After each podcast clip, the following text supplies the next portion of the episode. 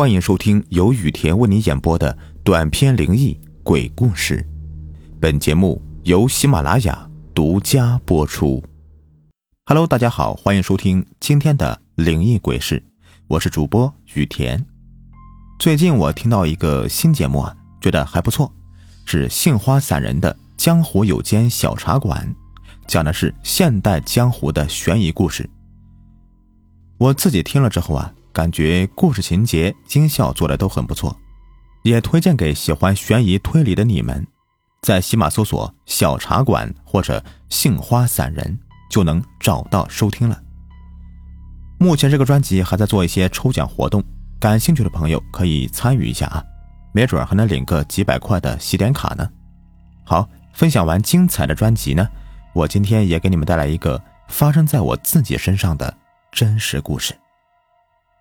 我一个女同学车祸去世两个月后，我一个好朋友无意间翻看自己的 QQ 空间的访问记录，意外的发现，已经去世的女同学账号当天晚上一点多来过他的空间。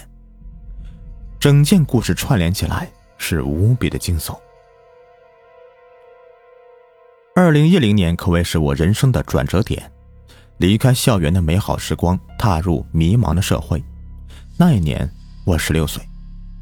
是的，我是一个初中毕业的学渣，曾经因为通宵上网，第二天回校被老师打了一巴掌，心里赌气才离开学校的。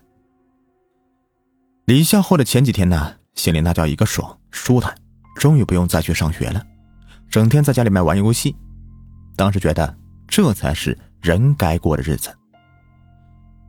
但是过了一些天呢，爸妈就耐不住说我了。不好好上学，现在在家里面跟个废人一样，必须得找点事情做。就联系了在浙江打工的表哥，二话不说就坐车去了。在路上就想象着大城市的美好，十个小时的车程，终于到地方了。下了车，我的心都凉了半截呀。一条残破的马路，两边都是低矮破旧的房屋，很显然。这里是农村，但是工作地点恰恰就在这些破屋里面。这是我第一份工作，踩电机做包。浙江温度很高啊，夏天有时候都有四十多度。在这个地方坚持了半个月，我实在是受不了了，决定回老家学个手艺。一番思索，选择了理发行业，这可是个铁饭碗。毕竟人人都有头啊，都得剪头发吧。学会了一辈子都饿不死。在老家理发店里学习的我，给别人洗了半年多的头发后，终于能学习剪头发了。学习很用心，进步也很快。后来只要是来了客人，都是我上手给他剪，烫发、染发都可以。那年的七八月份的一天。我和师傅吃过午饭，在店里面闲得无聊，就打起了游戏。打着打着，理发店的门被人推开了，我下意识的就立马放下手机，说了一句“欢迎光临”。我抬头一看呢，这个进来的人居然是我的初中一位女同学小玉。这个名字啊都用了化名了，她也一下子认出了我，双方都笑了。许久不见的同学。再次见面呢，总是有些腼腆的感觉。不管是不是同学，来店里就是顾客。我满脸是笑的拉过理发椅子，做了一个请的手势，来坐这儿。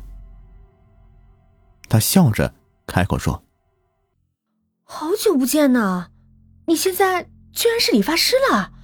咱都是同学，等会儿可得给我打个折啊！”我十分大方的说。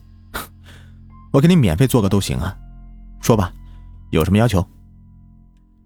看他一脸的笑意，我还有种错觉，他是不是暗恋我呀？来，小美女，你的皮肤白，染个金棕色比较好看。他也很爽快的答应了。调好染发膏，我一边给他梳理头发，一边问他：“你现在在哪里上学啊？”他扑哧一声笑了。早都不上学了，之前去外地打工，没坚持多久又回来了。现在在县城的一家洗浴中心当收银员。哼，这个工作轻松啊，风吹不到，雨也淋不到的。他叹了一口气说：“唉，就是经常熬夜，我都是凌晨两点才能下班。”也的确是这样，洗浴中心都是晚上的生意最好。我随后又关心的问了一句：“这么晚才下班，一个女孩子走夜路很危险的。”我本来还想着呢，要是没人送你，我来送也不错呀。都是同学，我还单身呢，追追看吧。谁知道他说：“我男朋友晚上来接我下班的。”听完他说的话，我强撑着笑容啊，手里的染发膏不自觉的就多给他刷了几层。后面呢，我们又聊了一些有的没的，经过两三个小时的奋斗。终于染好了。结账时，我给他打了个折，之后随便聊几句，他就匆匆离开了。理发店是常年无休的，越是节假日，生意就越好。过年的时候啊，更是旺季。在大年三十忙完最后一个客人之后，我拖着疲惫的身子回到老家，和爸妈一起跨年。一起看电视的过程中。妈妈突然开口说：“村西口的小玉是不是你同学？”我说：“是啊。”哎，估计啊是要不行了，在医院里已经躺了好几天了，昏迷不醒的。我一听这个话，怎么搞的？我前段时间还给他染头发呢，这这不可能吧？开玩笑呢吧？啊？妈妈语重心长的说：“哎，前些天的事儿了，你工作忙没回来，所以不知道。我听说呀，是他对象骑摩托车接他下班，晚上天黑路滑，撞别人小汽车上了。你那个女同学呀，是斜坐在后座的，当时啊，就是这股子惯性给甩飞了出去，掉在地上的时候摔到后脑了。”已经在医院躺了五六天了。听完妈妈的话，我的心如遭雷击啊！前些日子还活蹦乱跳的一个人，今天说躺下就躺下了。生命真的是太脆弱了。这个时候，我打开手机聊天软件，往下面翻了翻，看到已经设置了消息免提醒的同学群。打开后就看到，都是议论这个同学的车祸的。往上面翻了翻，我总结了一下：出事那天晚上是情人节，二月十四号。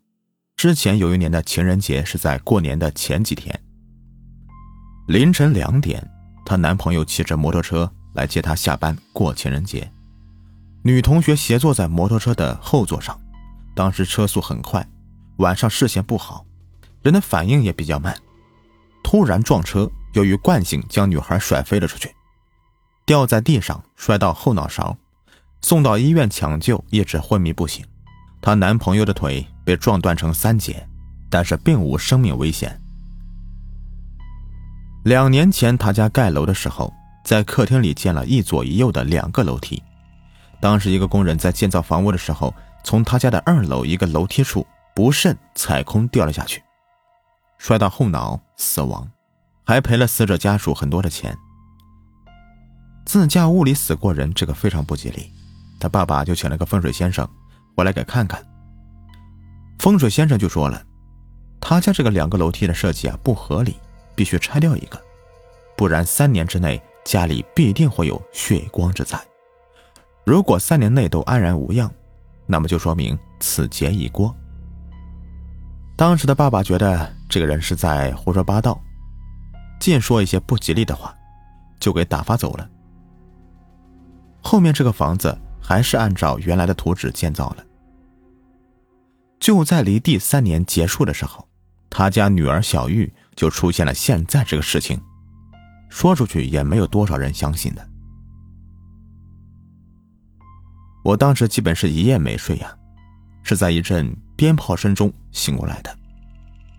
过年当天呢，家家户户吃饭前都要放鞭炮，这是传统的习俗。大年初一的上午，同学群里再次炸开锅了。他走了，坚持到了大年初一，他走了。花一样的年纪，也算是过了一个年呢。这位女同学去世之后，被埋葬在山上。我在这一年的四月份参加了县里组织的民兵训练，训练基地就在我那个同学坟的不远处。在这个地方，我遇到一个让我浑身都炸毛的一件事情。你到底是谁？好了，本集已播完，下集更加精彩。